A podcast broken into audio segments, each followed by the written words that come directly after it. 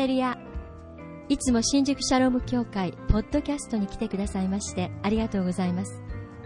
今週も聖書の力強いメッセージを分かりやすくお届けいたします。いつも私たちのために祈り支えてくださっている皆さんに感謝します。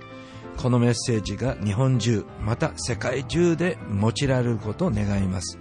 聞いてくださっている方一人一人の心に神様が語ってくださいますように。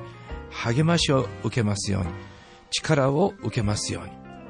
私たちは毎週日曜日午前11時より新宿シャローム教会で礼拝を行っています。ゴスペルのパワフルな歌声と愛のあふれる交わりを一緒に味わいませんか？どなたもお気軽にお越しください。詳しくは www. 新宿シャローム ORG までどうぞ。それでは今週のメッセージです。神様の愛があなたに届きますように。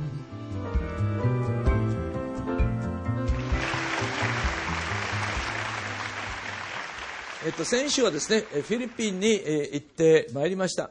えー、そこで、あの、日曜日の朝は、ヒロコ宣教師が、ご主人、ジュン・フィラールド牧師と共に牧会している、え、ドミニオン・オフ・クライスト・ミニストリーの礼拝に参加しました。えー、とっても素晴らしいですね。教会は成長しています。たくさんの若い人たちが一生懸命教会を愛し、牧師を愛し、そして奉仕をして礼拝を盛り上げていました午後はリビングフェイスフェロシップ大森宣教師がいらっしゃる教会に戻ってきてそこでえ午後の特別集会礼拝に参加しました。とってもその集会も祝福されました。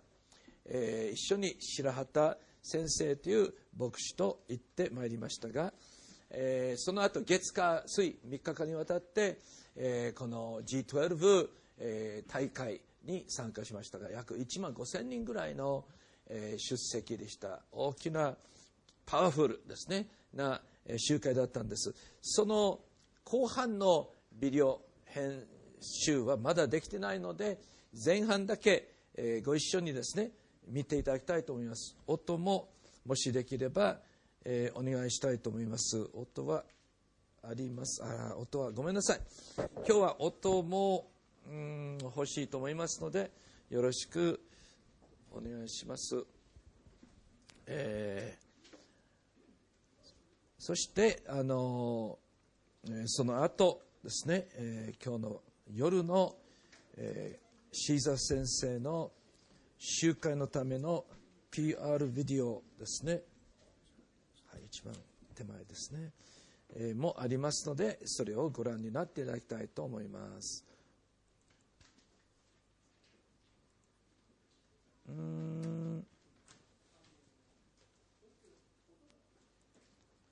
どうでしょうか？大丈夫でしょうか？はい。じゃあスタートしたいと思います。大丈夫でしょうか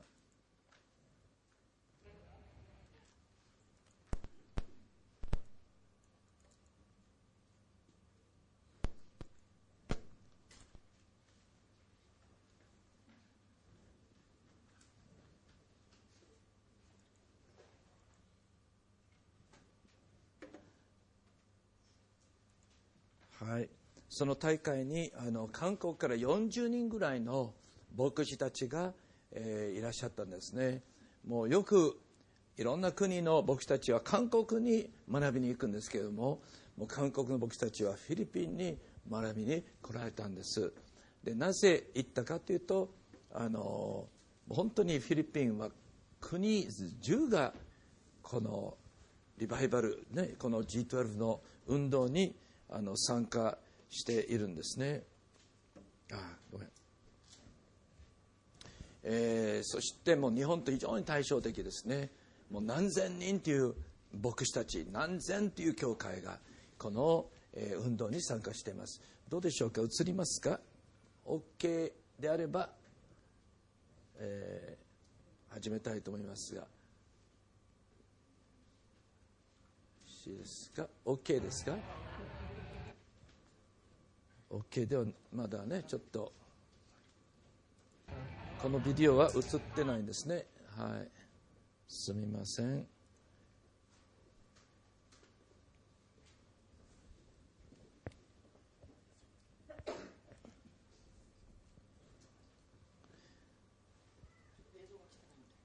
はい。はい。コンピューターが問題になってるかもしれないんですね。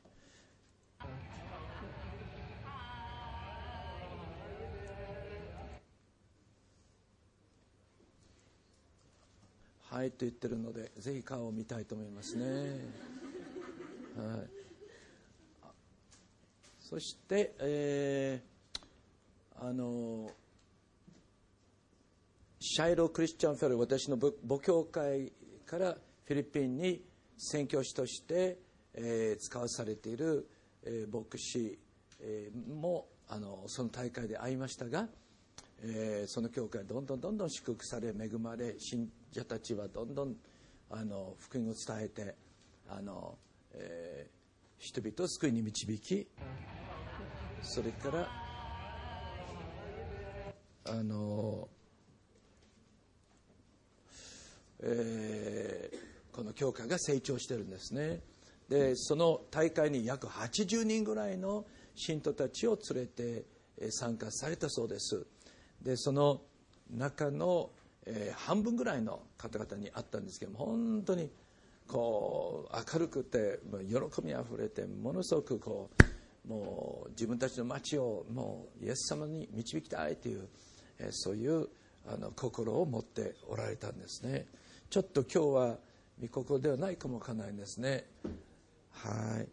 もしあの解決されるようになったらメッセージの途中でもいいのであの見ていただきたいと思います。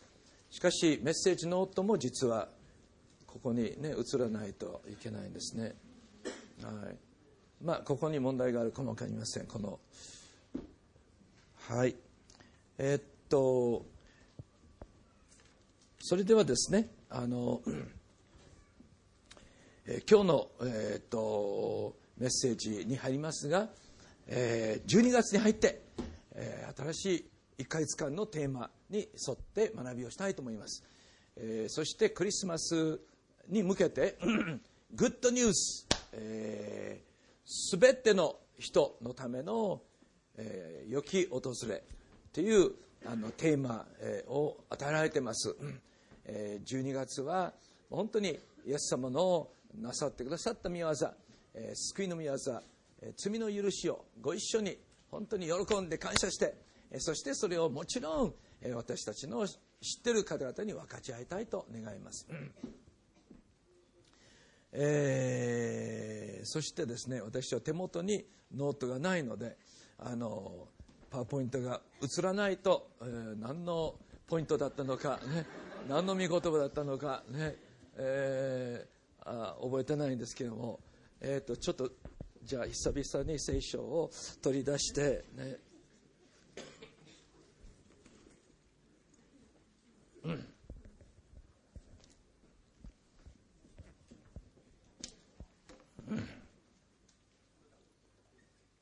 あもしかしたら映像が映るかもしれない。ああよかったです。感謝です。助かりました。はい。それでは、えー、っとご一緒に。まずフィリピンの、えー、宣教のえっと映像を見たいと思います。あら。あら。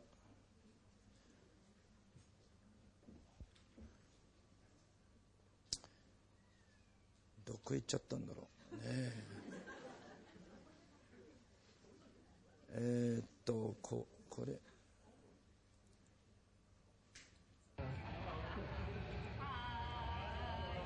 はい映ってます。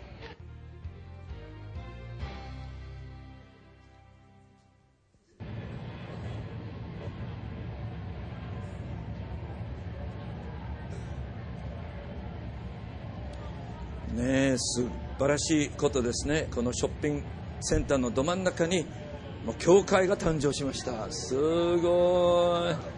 ハレルヤ。でドミニオン・オブ・クライストの教会です、えー、ひろこ宣教師。ねあの火曜日の夜素晴らしい食事を用意してくださいました。ちょっとこの方があのセラちゃんですね。長女のセラちゃん。長男のレビ君。ひろこ宣教師。そしてえ純牧師ですねはい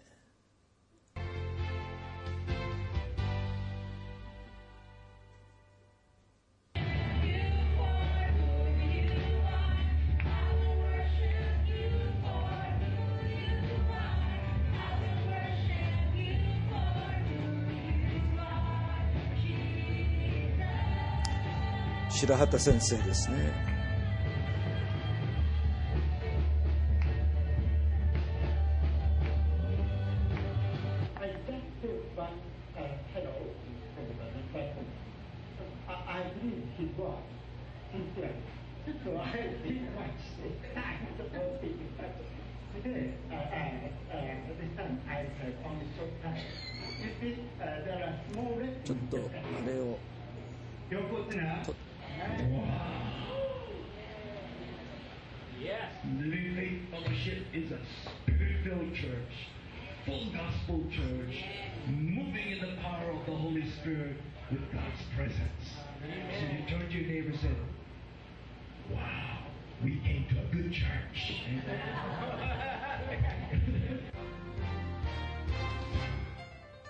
ボイ先生のアシスタントを前にしていました。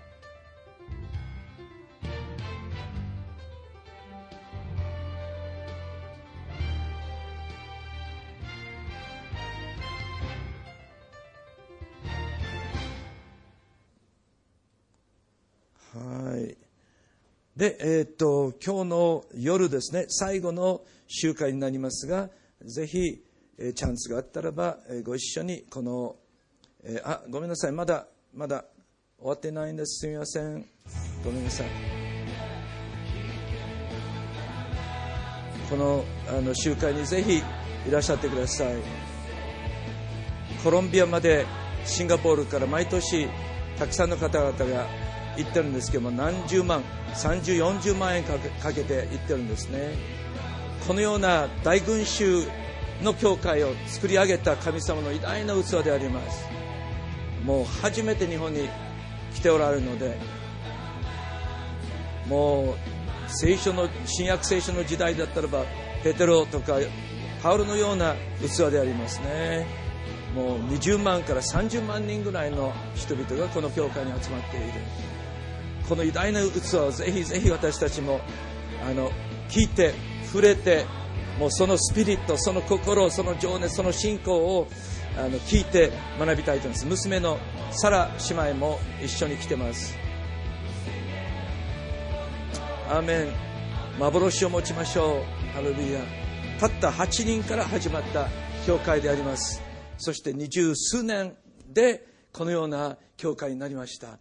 そして彼は、えー、シーザー先生私たちにチャレンジをしてくださいました。もう日本でもそれはできます、えー、必要なのはただ信仰だけですというメッセージだったのであります。皆さん信じましょう。アメン。ハルニア隣の方にどうぞ言ってください、えー、日本の教会もああいうふうになれますと。どうぞ。信仰を持って言ってくださいね。日本の教会もああいうふうになれますと。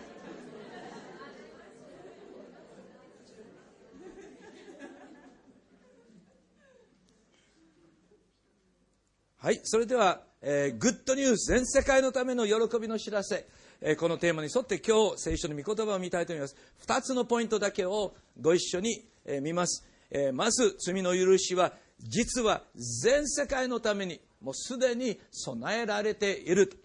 え救いは、永遠の命は、天の御国は、実は全ての人のためにすでにそれは備えられています。ご一緒に第一ヨハネの2章2節を読みたいと思います。はい。この方こそ私たちの罪のための私たちの罪だけではなく全世界のためのなだめの備え物なのです。イエス様の救いは誰のためですか？全世界のためです。ご一緒に。全世界のためです。ご一緒に、全世界のためであります。そうです。あなたの家族全員のため、あなたの知り合い全員のため、会社の全員のため、学校の全員、すべてのためのイエス様は十字架にかかって身代わりとなって死んでくださったのであります。えーヨハネの3章16節の有名な御言葉の中にも、えー神様は世を愛されたと。ただ、えー教会だけを愛したのではない。えーただ、西洋人だけではない。ただ、えーこの決心して洗礼を受けた人々だけではない。この世、すべての人々を愛されたがゆえに、御子イエスを使わせてくださったのであります。ですから、もう救いは周りにいるすべての、えー教会に来ていない99%の人々までですね、のためのものであるということを私たちはぜひ今日確信を持ちたいと思います。ですから、福音を分かち合うこと、伝道すること、イエス様について、十字架について人々に話すことは、決して迷惑なことではないんです。失礼な、本当に恥ずかしいこと、申し訳ない、どうか聞いてくださいというようなものではないんです。もう本当に、えーこの、ではなくて、むしろ、もう私たちのすべきことである。祝福になることである。喜ばれること、ね、またぜひ私たちを心からしたいと願う、そのようなことであってほしいんですね。また感謝されることであります。もう、もう、しないともったいない。もうとんでもない。大きな損になる。えそのようなことなのであります。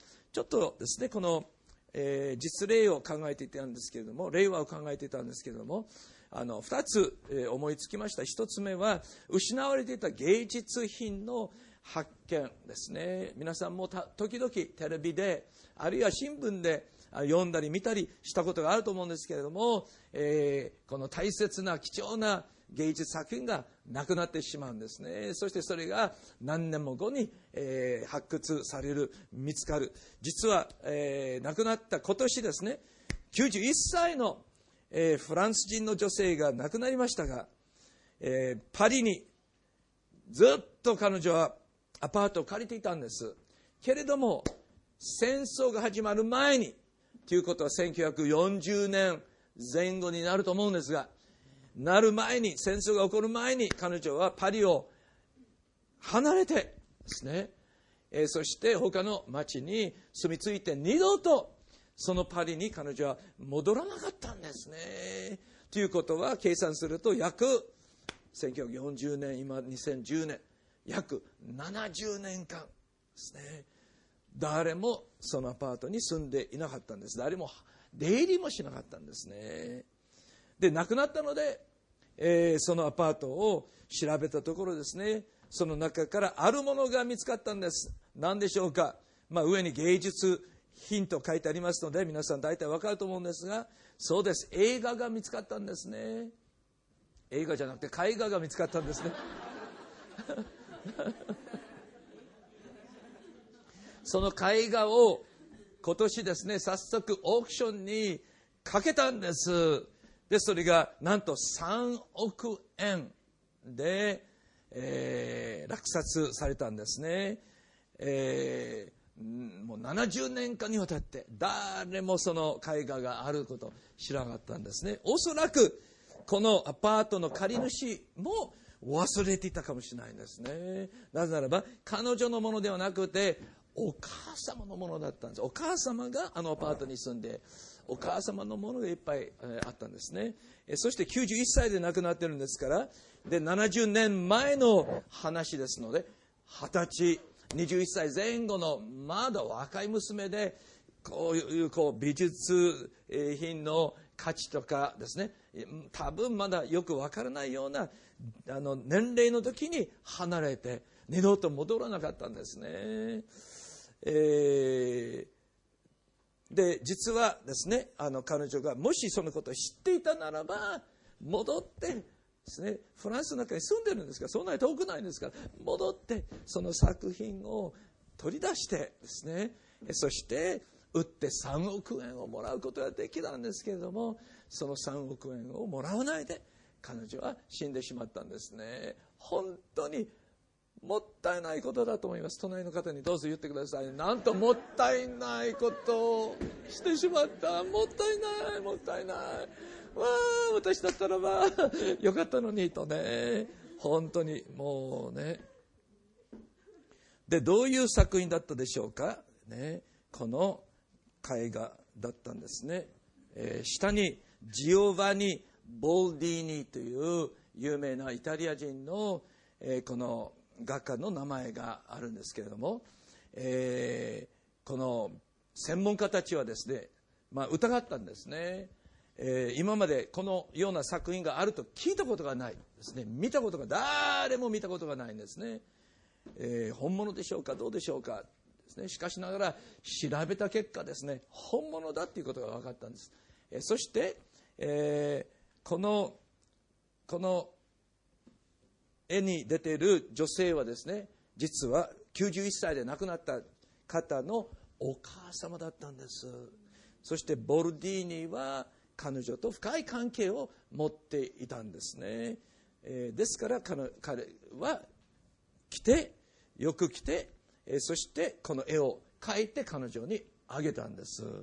ですからあの部屋の外にいる誰もがこの絵の存在を知らなかったんですね、えー、イエス様はあの十字架の上で全人類すべての人我々のすべての親戚のためにすべての知り合いのために全日本のすべての魂のためにイエス様はあの十字架の救いを備えてくださったのであります。けれども多くの人はそのような作品があるそのような価値ある素晴らしい贈り物があるということをまだまだ知らないですね。その価値がわからないで人生を歩んでいるんです。中には本当に苦しんで、歩んでいる人がいるんですけれども私たちの、この与えられた飯はね使命は彼らに実は素晴らしい救いの贈り物があるということを知らせることであります。アメン。そしてもう一つの例ですけれどもジャンボ。宝くじですね。伝道は自分がジャンボ宝くじに当たったということを知らない。時々ですね買っておいてですねどこに置いたか忘れてしまうね、えー、なくしてしまうということがありますね、えー、あるいはその当たった番号を見ない、えー、新聞でテレビで見ない。で自分の番号だっていうことがわからないですね。日本だったらば、まあ、3億円ぐらいかな最高の金額ですね。3億円の宝くじに当たってるのにそのことを知らない。けれども私たちは必死に見てその番号を知ってあそれは誰々さんが買った番号に違いないとね、えー、そして早速会いに行ってこうその当たったということを知らせることが皆さん伝道であります。福音宣教であります、えー、どのような気持ちで私たちはその人のところに行って知らせると思いますが、ね、いややながら、ね、強いられて、ねえー、こうプレッシャーを感じながら、えー、迷惑になるかな、えー、嫌われるかなと思いながら私たちは行きますがとんでもありません。もうバーッと走ってピャッ飛びついてですね、そして当たったんだよ当たったんだよどういうことどういうこと3億円の宝くじに当たったんですよと知らせるのがねね多分私たちのすることだというそういうやり方ですると思うんですね。で相手も本当に喜んで抱き合ったりですね小躍りする、えー、福音選挙は皆さんそれと同じであります、えー、本当に相手がどんなにこの大きな大きな恵みをねもし心開かないもし知らなければもし聞かなければもう逃がしてしまうかということを私たちは思うと本当に、えー、もう話さずにはおられないという気持ちになります。えーと、ちょっと調べたらですね個人が当たった最大の宝くじはいくらだったと思いますか皆さん、えー、グループで、ね、複数で当たった金額がもっとねあの高いっていうものがあったんです。宝くじがあったんですけどもアメリカの話ですけれども個人が1人だけで全部、えー、もらう、えー、最大の宝くじの金額はいくらぐらいだったと思いますか？そうですね、315億円ぐらいだったんですね。まあ、レートはそれぞれ違いますので、まあ、正確なね、円はわかんないんですけれども、証拠写真をお見せしますね。えー、この数字、えー、314.9 million。ね、1 million は約1億ね、1ドルが100円であれば、約1億ですけれども、314億9000万円の宝くじに当たったんです。はい。隣の方に、私だったらばよかったのにね、と。皆さんの心の中にある思いをそのまま素直にどうぞ言っても構いません。はい。ね。もう、あの、このね、この集会の中で、ああ、私だったらばよかったのになと思う人いますか？私は両手を挙げてます。はい。正直なのは 3, 3人ぐらいだけかな。自分がね、3, 3億、300億円の宝くじに当たりたいなという方はいらっしゃいませんか？他に。皆さん遠慮深いですね。謙遜ですね。あるいはすでに満ち足りて、ね、これ以上のものはもう、えー、いりませんと。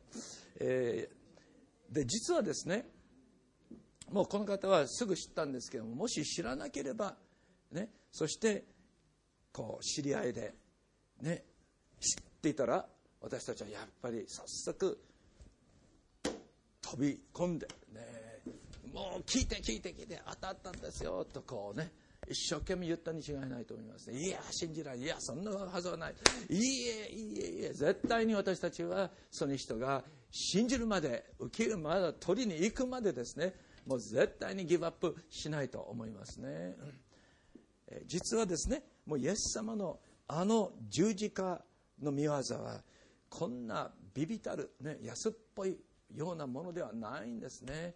これをはるかに超える素晴らしい価値あるものをイエス様は十字架を通して備えてくださったんです皆さん永遠の命天の御国もう永遠に神様のパラダイスの中にいることができるということはもうお金で買うことができるようなものではないんです。もうこの地上のもう最高に大切なものでありますね。それを私たちはぜひ人々に心から喜んでですね人を愛して、え、分かち合いたい伝えたいと願います。アメン。はい2つ目のポイント。今日は2つだけですけれども再臨の希望を持つ人は自分を記憶する。第一ヨハネの3章2節3節をご一緒に読みましょう。はい。愛する者たち私たちは今すでに神の子供です。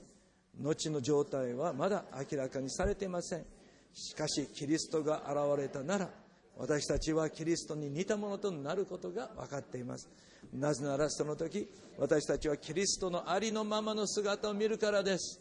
キリストに対するこの望みを抱く者は皆キリストが記憶あられるように自分を記憶します。もうこのグッドニュースですね。もうイエス様の救い。イエス様の何のために2000年前にあのベツレヘムの、えー、馬小屋で生まれたのかですね、えー、そのことを知るならば、えー、そしてこう自分が死んだら永遠の命があるもうイエス様が再臨される私を迎えに来るんだ、その望み希望を持つならばですねキリストが記憶あられるように自分を記憶します、世の中にはたくさんの誘惑があります。もういろんな悪い、えー、もう罪ですね。もう本当にもうたくさんたくさんたくさんたくさんあります。なかなか自分を清く保つということは難しいですね。それができる方いらっしゃいますか？やっぱりいないですね。はい。本当に自分の思いを自分の心をですね。もう自分の言葉自分の心の動機ですね。行動ですね。本当に正しいそのような人生を私たちは、ね、あの歩みたいですね。しかしながらもうつい負けてしまう。つい怒ってしまう。つい、えー、悪い思いを持ってしまう、そのような現実を私たちは毎日生きていると思いますね。しかしこの聖句はもし天国がリアルイエス様の再臨が本当になるほど聖書の中でうん書いてあるね確かにという遠い非現実的なですねリアルでないようなこのままもののの形ではなくて本当にリアル。もう現実的なものになるならばもう私たちの中に何が起こるかというと清くなりたい。イエス様に出会う準備をしたい。天国にこれから行くんだ、ね、もうあらゆるこの薄っぺらな表面的な一時的な、えー、そういう快楽のために生きるのではなくて本当に正しい人生を歩みたいと私たちは願うようになると信じます。アメン、で実はですね前にも話したことあると思うんですけれどもこの方を紹介したいと思います。何ていう名前だったかな？ゴゴーダンゴーダン・アレンね、ゴールデン・アレンという人ですね。この人は、えー、もうすごい大金持ち、えー、だったんです。もうファイナンシャルワールドの CEO of the Year に選ばれるぐらい成功して成功して儲かって儲かって儲かって。もう億万長者どころではないんですね。奥の次は何でしたっけ？超超長者という表現はないんですね。ありますからね。ありますからね。すごい。とにかく英語で言うならば hundreds of millions of dollars ですねもうもうあのお金を儲けるという簡単、ね、もうもうすぐできるもうもう何をしてもブンブンブンうまくいってどんどんどんどん儲かっていくというようないやらしい人ですね。すごい賜物。簡単というんです、この人は。ねですからもうすごい。また、タイクーン・オブ・ザ・デケイドにも選ばれたんです。タイクンは、うん、ちょっと十分に調べる時間がなったんですけれども、タイクンですね。まあ、ビジネスマンね。成功者、ね。支配者。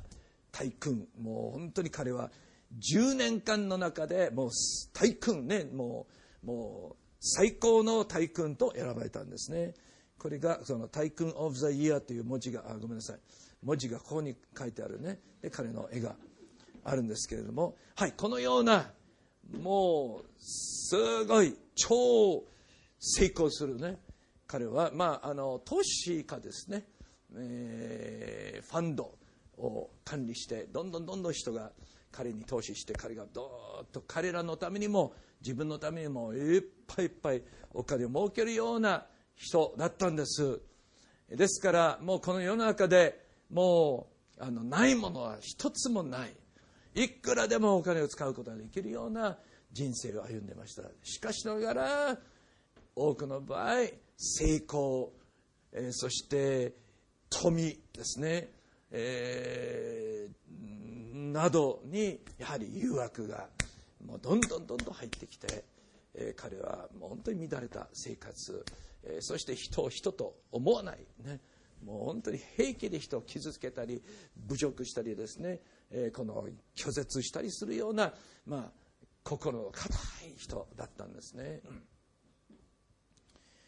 でまあそういう生活を送ると健康管理はしっかりしない。ので彼は病気になってそして病院に運ばれてこうフラットラインですね。もう心臓も脳波もピシッですね、まあ、彼は死ぬという体験をしました。でその時彼はやはりよく聞くこのトンネル暗いトンネルに入ってで彼方にこの光が見える。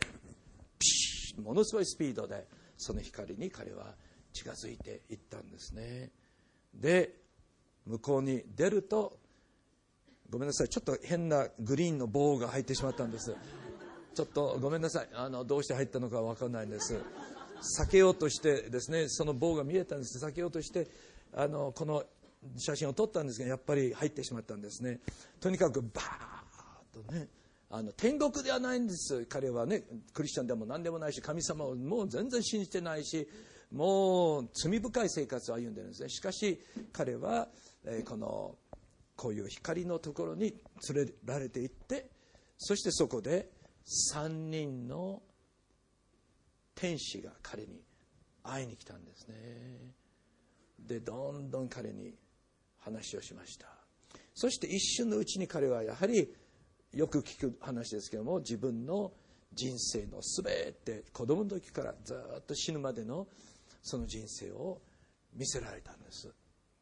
そしてあの時あなたは怒ったでしょう。あの時あなたはこうしたでしょう。あの時あなた。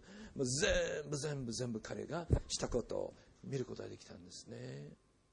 と同時にその天使は本当は神様があなたはそういうことを言うんではなくてこういう行動をとってほしかった。あの時はこうじゃなくてこうね愛を示してほしかった。こうしてもっと忍耐をしてあの人許してほしかった。もうずっと教えてくれたんですね。で彼は悟ったんです。